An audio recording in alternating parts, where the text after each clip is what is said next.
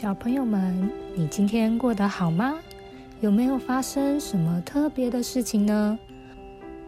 会不会有时候觉得日子过起来都差不多？今天好像也没什么特别的。不论你今天过得如何，有没有特别的事情发生，让我们一起来听听一只大黄狗的心声吧，来看看它过得好不好。午后的阳光暖洋洋，大黄狗慵懒的趴着，听到哒哒的脚步声，只抬眼望了一下驮着谷物走出大门的驴子，又继续犯懒，趴着不动了。大黄狗在心里嘀咕着：“真羡慕驴子，可以出去瞧瞧外面的世界。他的工作应该比我有意思吧？”农场里，大黄狗负责看守的工作，但是每天做一样的事情，让他觉得索然无味。突然，他灵机一动，换个工作应该会很有趣吧？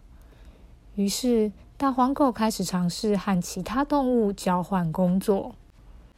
他去做驴子驮运的工作，结果牧草才放上一捆，他就腿软了。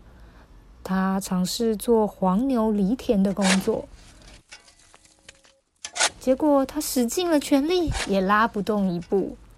他学公鸡，想要叫醒大家，刺耳的声音却惹来抗议连连。经过一连串的体验，他发现还是看门的工作最适合自己。重新回到看门的岗位。大黄狗一改往日的暮气沉沉，主动和每个进出农场的动物们打招呼，获得了友善的回应。动物们也因此更加热络起来。某一日，附近农场接连传出鸡蛋、鸭蛋被偷的消息，大黄狗更是不敢懈怠，勤勤恳恳地巡守着农场。有大黄狗看守农场，我们很安心呢。动物们纷纷给予肯定。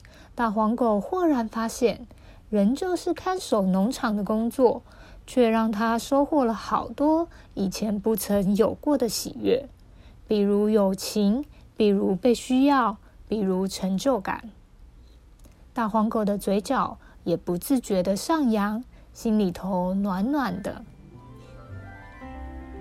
听完了这则故事，你认为大黄狗是如何重拾热情的呢？我们每天有许多重复的事情要做，难免会感到疲惫。但是，我们面对生活的态度，才是朝气与活力的来源哦。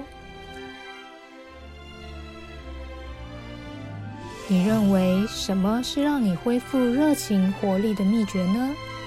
欢迎留言或透过社团。